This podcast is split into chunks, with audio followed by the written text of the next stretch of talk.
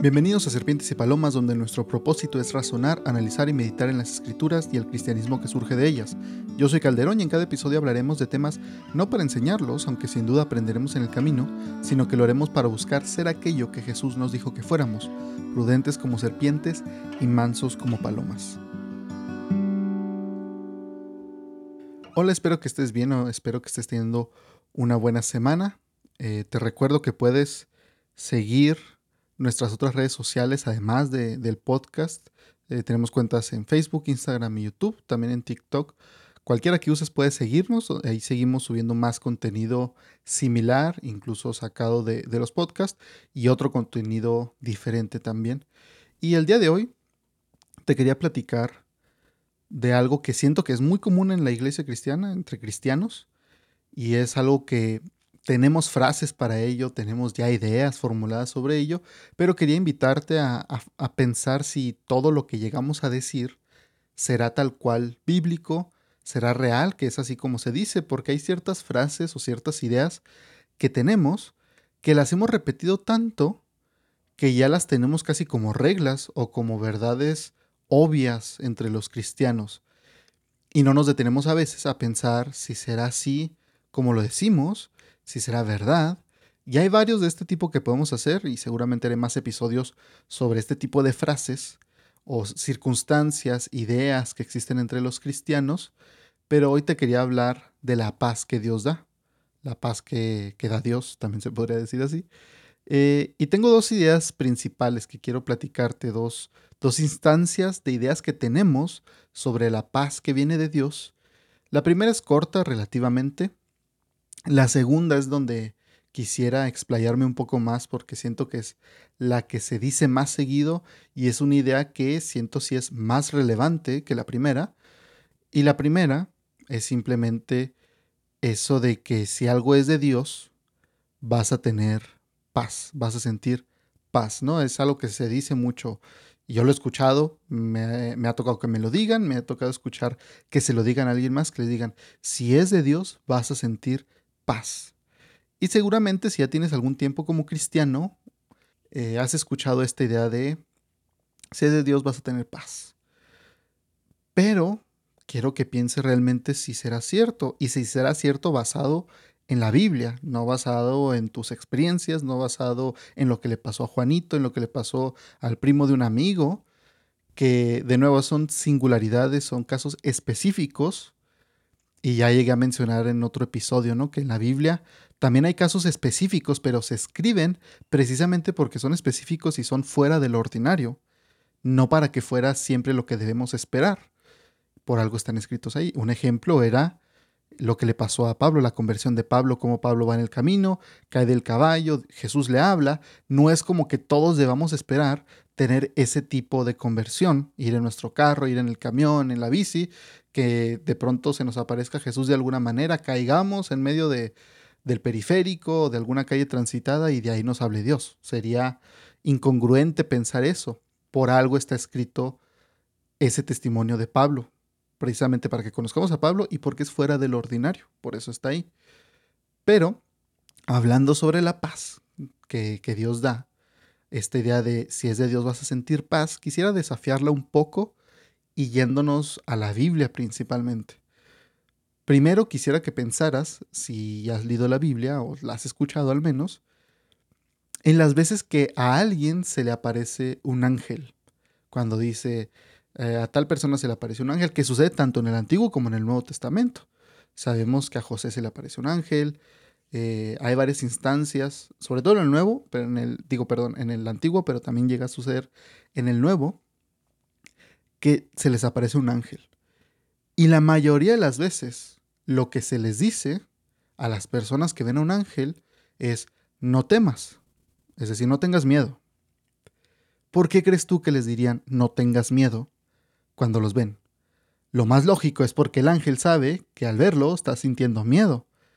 Y muchos, muchas veces llega a decir esto, ¿no? Es que en tal situación estaba y no sentí paz. Y, lo primero es, no, es que no es de Dios, porque si fuera de Dios, sentirías paz. ¿A poco a estas personas que llegaron a ver a un ángel les diríamos, no, sabes que no era un ángel de Dios porque no sentiste paz? Y si sintieras paz, sería de Dios, pero no lo sentiste. Entonces, ¿qué onda? Y no, la mayoría de las veces, si no es que casi todas, digamos el más del 90% en que se aparece un ángel, el ángel les dice a las personas, no tengas miedo, no temas. Y eso es porque generalmente cuando se encuentran con Dios, los personajes de la Biblia llegan a sentir esto. Rara vez, o yo no recuerdo al menos alguna, que se dijera que se encontraron con, el, personaje se encontró con ángeles o con Dios y sintieron paz. No, tenemos ejemplos de gente que se topa con el ángel del Señor y se pone a pelear con ellos, que Moisés cuando está en la zarza ardiente nunca se dice que sintiera paz. Entonces, esta idea de que si es de Dios va a sentir paz. Y quiero ser cuidadoso porque sin duda también se llega a sentir paz cuando tomamos ciertas decisiones, pero ahorita vamos a hablar de dónde viene esa paz. No necesariamente que llegue así simplemente porque Dios te esté haciendo saber como señal que, es, que es paz, ¿no? hay que tener un, estándar mucho más grande que simplemente cómo me siento en ese momento, más que mis simples sentimientos.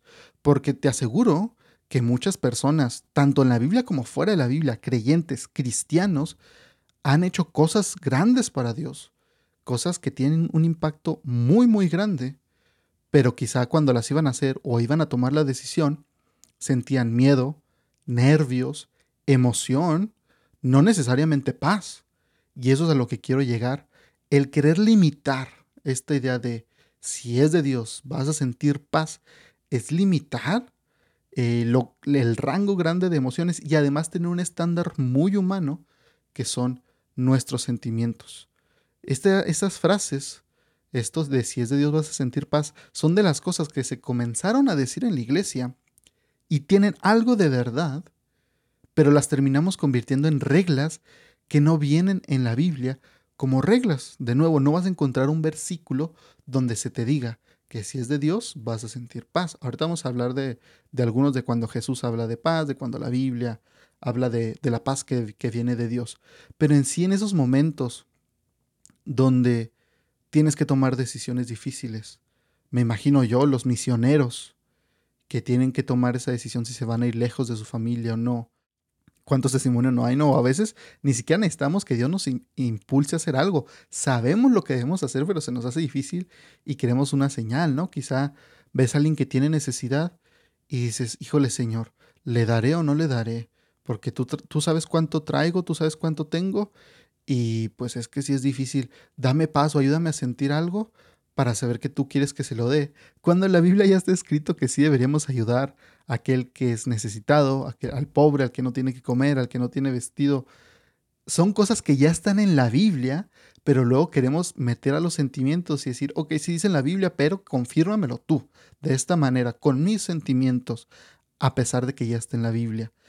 Y debemos recordar siempre que nuestro estándar es la palabra de Dios, lo que yo vivo, lo que yo experimento, lo que yo siento tengo que verlo a través de la palabra de Dios, no ver la palabra de Dios a través de mis sentimientos, a través de mi humor en ese momento, a pesar de mis circunstancias, porque entonces hago yo esta idea de yo definir a qué se refiere la Biblia, en vez de que la Biblia defina mis circunstancias.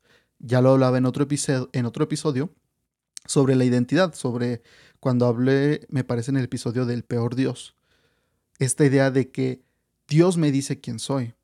No le digo yo a Dios quién soy, para que Él lo anote en su libreta. Ah, ok, Eric es este, Calderón es de esta manera. No lo que digo yo, sino lo que dice Él. No, Dios nos dice, y eso es algo bueno para nosotros. De igual manera, nuestras circunstancias, nuestros anhelos, sueños, deseos, mm, lo que sentimos, sentimientos, todo debemos pasarlo por el filtro de la palabra de Dios para no malinterpretarlo, para entender lo que estoy viviendo, no entender lo que siento a través de mis circunstancias, sino entender lo que me pasa a través de la Biblia.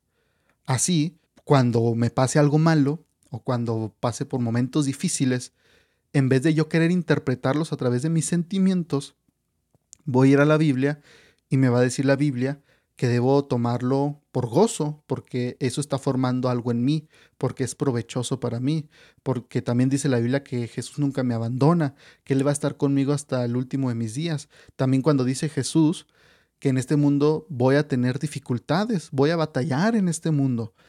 Y si entonces leo eso y lo aplico a mis circunstancias, diría, ah, más bien está pasando lo que dice la Biblia que me va a pasar. Cuando la gente se burla de mí por ser cristiano, cuando la gente hace burla de mi manera de vivir, de mis elecciones, de manera de, hablar por ser cristiano, pero Jesús dice que se van a burlar de nosotros porque si del árbol verde hicieron leña, ¿qué se puede esperar de, de nosotros que no somos como Él? Puedo interpretarlo y decir, ah, ok, Jesús sí me advirtió que iba a pasar y me dijo que por esto se iban a burlar y me dijo que yo estuviera seguro, que no me desanimara, que Él iba a estar orando por mí, que iba a estar intercediendo por mí. Eso es interpretar mis circunstancias a través de lo que dice la Biblia, no querer darle significado a la Biblia a través de mis circunstancias. Tenemos los dos mismos elementos, pero aquí sí importa el orden de los factores. Entonces, eso es lo primero que quería hablarte. De esta idea de que si es de Dios, vas a sentir paz. Yo te diría que no te vayas con esa finta, porque va a haber situaciones, oportunidades en tu vida quizá. Yo diría que cualquiera que se ha subido a predicar en una iglesia, así fueran 10 hermanos, 5 hermanos, así fuera a predicar en las calles, sientes nervios, no sientes mucha paz que digamos, sientes nervios, quizá emoción, quizá miedo. Y nadie diría que por sentir eso, no, no es de Dios, es que yo no me voy a subir a menos de que sienta paz por parte de Dios. No, yo diría, pues sube porque tú tienes la palabra de Dios que te dice que debes hacerlo, que debes predicar el Evangelio, que debes proclamar las buenas nuevas. Y lo que sientas es secundario, no es lo primario. Primero obedecemos a la Biblia, no nuestros sentimientos. Y eso hay que tenerlo muy en claro también. Entonces es lo primero. Esto, estas frases, ten cuidado con ellas, no te dejes llevar a primera vista por lo que se dice, evalúalas, piénsalas realmente si será algo que viene en la Biblia. No trato de decir que sea malo decirlas, no trato de decir que, que sean completamente mentira, que nunca vas a sentir paz, no, sino que no son lo principal, no es lo que debemos tener en mente en cuanto tenemos una situación difícil o nos sentimos de cierta manera. Lo segundo, hablando sobre la paz, es esta idea de querer sentir paz de nuestra parte. Esta idea de, creo yo, todos le hemos dicho a Dios en algún momento necesito paz. Dame de tu paz, Señor. Y creo, y por la razón por la que quiero hablar de esto, es que creo que muchas veces le pedimos a Dios que manipule nuestros sentimientos. Cuando llegamos a tener esta idea de Señor, dame paz, quiero paz, necesito tu paz, Señor, generalmente es porque nos sentimos muy mal, porque así pasa en la vida y, tenemos situaciones difíciles, pero en medio de eso le decimos, Señor, dame paz, y como que manipula mis sentimientos, este estrés, esta ansiedad, este dolor que siento, cámbialo, o sea, transfórmalo y dame paz. Y en sí el deseo no creo que esté mal. Obviamente cualquiera que ha pasado por la muerte de un familiar, una situación traumática, una situación dolorosa donde no sabes qué va a pasar en un futuro, la incertidumbre, yo creo que sería tonto decir que nadie, aún sabiendo esto, lo que voy a decir, que nadie ha deseado que Dios simplemente llene de paz. Y quizá alguien particularmente diga, no, pues a mí sí me pasó que tuve tal situación y sentí paz nomás porque sí, y, hasta ni oré, y, pero sabía que era Dios. Ok, está bien, vamos a hablar de nuevo de, generalidades y no de esperar siempre todos lo mismo, porque no es lo común. ¿De dónde viene la paz que Dios da? Piénsalo, ¿de dónde viene? Porque todos queremos experimentarla, pero ¿de dónde viene? Primero, del Espíritu Santo. De Él viene esa paz. Pero viene de conocer la palabra, de recordar la palabra de Dios, porque a través de la palabra de Dios conocemos a Dios. Entonces el Espíritu Santo nos recuerda esa palabra que ya hemos escuchado, que ya hemos leído, que ya hemos estudiado, y nos recuerda entonces versículos, nos recuerda pasajes, nos recuerda promesas de Dios, porque Jesús sin, duda dijo, mi paz les dejo, mi paz les doy, yo no la doy como el mundo la da. Entonces Jesús sí da una paz. Jesús provee paz para sus seguidores. También la Biblia dice que, Dios nos da una paz que sobrepasa todo entendimiento, que, que no podemos comprender cómo en esos momentos podemos sentir paz y sin embargo lo sentimos. La Biblia es clara de que Jesús da paz. La Biblia dice que Dios sí da paz, pero no da paz en una manipulación de sentimientos. Te da paz cuando recuerdas estas palabras de Jesús, estos versículos que yo te dije, que hay muchísimos, y no necesariamente tiene que tener la palabra paz, ahí pueden ser pasajes de, interacciones de Dios con, con las personas, con los hombres, donde tú dices, yo sé que puedo confiar en Dios por esto, como la historia de Job quizá, como la historia o las historias que tenemos en los evangelios, la seguridad que tenía Pablo en la cárcel, cuando lo iban a matar, todo esto es capaz de recordarlo, recordar lo que dice la palabra y y decir, ok, ahí está mi confianza y entonces tengo paz. ¿Qué ejemplos? Tenemos mártires en la historia de, de la iglesia, de los creyentes, que estaban dispuestos a dar su vida y la daban y la podían dar en paz. Pero en paz en qué sentido? En paz no de que, ah, sí, no siento nada, como si estuvieran drogados, ¿no? De que, no, yo no siento nada, ¿eh? este, estoy acá tan drogado que no sé ni lo que pasa alrededor de mí, así es la paz de Dios. No, así no es, hay que dejarlo muy claro, esa no es la paz de Dios. La paz de Dios es saber dónde quedas tú en la historia, qué va a pasar contigo en la historia, a dónde vas en la historia. Estos mártires podían entregar sus vidas sabiendo que ellos iban a terminar con Dios que ellos iban a la presencia de Dios. Eso no lo hacía más fácil ni menos doloroso, pero les daba esa paz de saber, yo sé que voy a estar con Dios, yo sé que voy a, a, verlo de nuevo. Y por eso sigo trabajando, por eso sigo dándolo todo hasta la muerte, porque mi paz proviene de que Él ya compró mi, mi vida, Él ya compró un lugar para mí, Él está preparando un lugar para yo ir a estar con Él. Esa es la paz que Dios da. Y si no lo conoces, va a ser prácticamente imposible que sientas paz. Va a ser muy difícil que sientas paz, confianza en alguien que no conoces. ¿Cómo puede ser Dios tu roca si no lo conoces? ¿Cómo puedes estar anclado en Cristo si no conoces más que el nombre de Cristo que hizo milagros, que vino y murió por nosotros? Eso todos lo conocen, pero la gente en las situaciones difíciles rara vez confía en Dios. Confía más en sus ingresos, en lo que ellos tienen, en sus bienes materiales, en su dinero, en su trabajo, en su educación, en su inteligencia, en su sabiduría, antes que en Dios. Y eso es lo que les da paz. Hay gente que dice, no, pues yo me puedo quedar sin dinero y a mí me pueden correr. Sí, pero porque tienen ahorros. Y dicen, esa es su paz. Su paz es que tienen sus ahorros ahí en el banco y qué bueno por ellos, pero no es Cristo. Alguien puede decir, no, pues a mí que, que me echen de la universidad, al cabo yo me voy a otra y soy igual de buen estudiante. Sí, estás teniendo paz en tu capacidad, en tu inteligencia, en lo que tú puedes hacer, no en Cristo. Yo te preguntaría a ti entonces si estás confiando en Cristo o estás confiando en ti, en tu posición, en tu dinero, en tu educación, en tu sabiduría, en tus habilidades, en tu conocimiento. La Biblia dice que no nos gloriemos, que no presumamos de nuestra fuerza, que no presumamos de cuánto sabemos, que si de algo vamos a presumir, sea de conocer y entender a Dios. ¿Cuántos de nosotros lo hacemos realmente? ¿Cuántos de nosotros podemos decir, pues si me muero, me muero? Al cabo yo sé que me voy con Dios. No es sencillo, no te digo que te sientas mal si no lo sientes así, pero quizás sea una indicación de, de buscar tener más esa confianza en quién es Dios, qué hizo Jesús por ti y tener fe en que lo hizo. La Biblia dice que todo aquel que se acerca a Dios debe creer que, que, que Él existe, que le hay. Debe tener fe en que Dios, cuando nos acercamos, Él nos escucha, que Él está ahí. Nosotros debemos buscar también tener fe. Como aquel hombre que le dijo a Jesús, Señor, creo, pero ayúdame a creer más. No tiene nada de malo ni es vergonzoso decir, pues sí creo en, Dios, sí creo en Jesús, creo en su palabra, pero hay partes en que batallo en creer.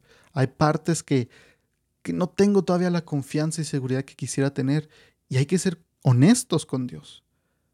A la hora de orar, Dios ya conoce todo de nosotros. No hay nada que le podamos ocultar.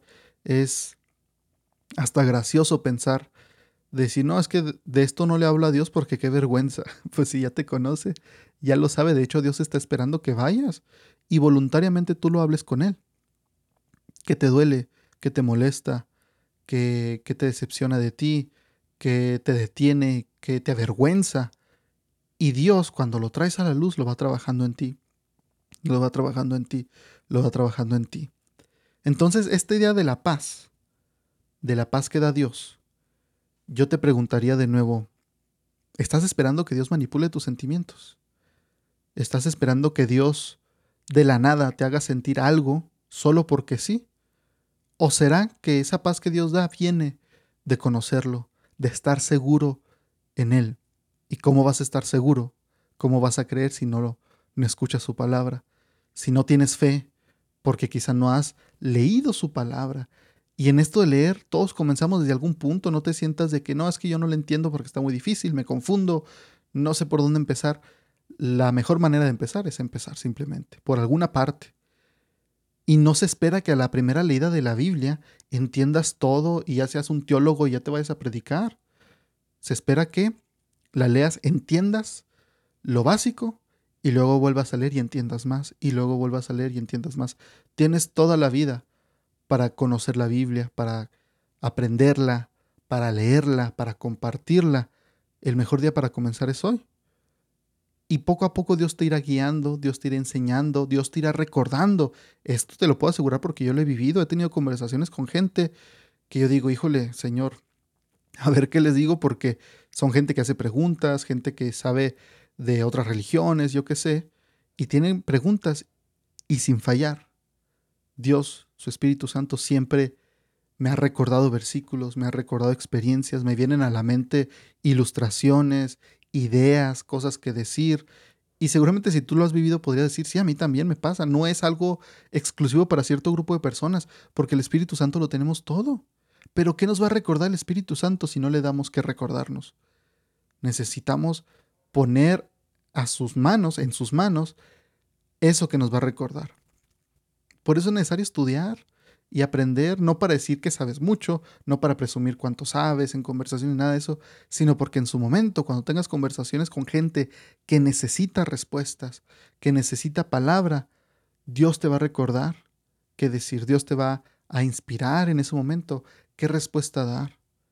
Y Dios irá tratando contigo, todos cometemos errores, todos la regamos, pero Dios te irá dando. Yo recuerdo que para mí fue muy importante esta idea de, de leer, de conocer a Dios, porque yo, antes como incrédulo, como ateo que era, yo tenía muchas preguntas para mis compañeros cristianos de la prepa. Y la mayoría de las veces me llegaban a decir ciertas respuestas, uh, pero a ciertas cosas más complicadas, que no eran tan complicadas, la verdad, ahora lo puedo ver, pero quizá no eran tan lo normal, tan superficiales, lo común que todos preguntan, me decían, pues yo tengo fe. Y decía, sí, y hoy puedo decir, sí, claro que tú tienes fe y qué bueno, pero también se necesita dar respuesta. No todas las respuestas del mundo, pero a algo. Al menos intentar, al menos decir, ¿sabes qué?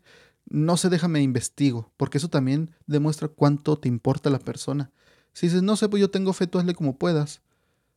¿Qué estamos demostrando?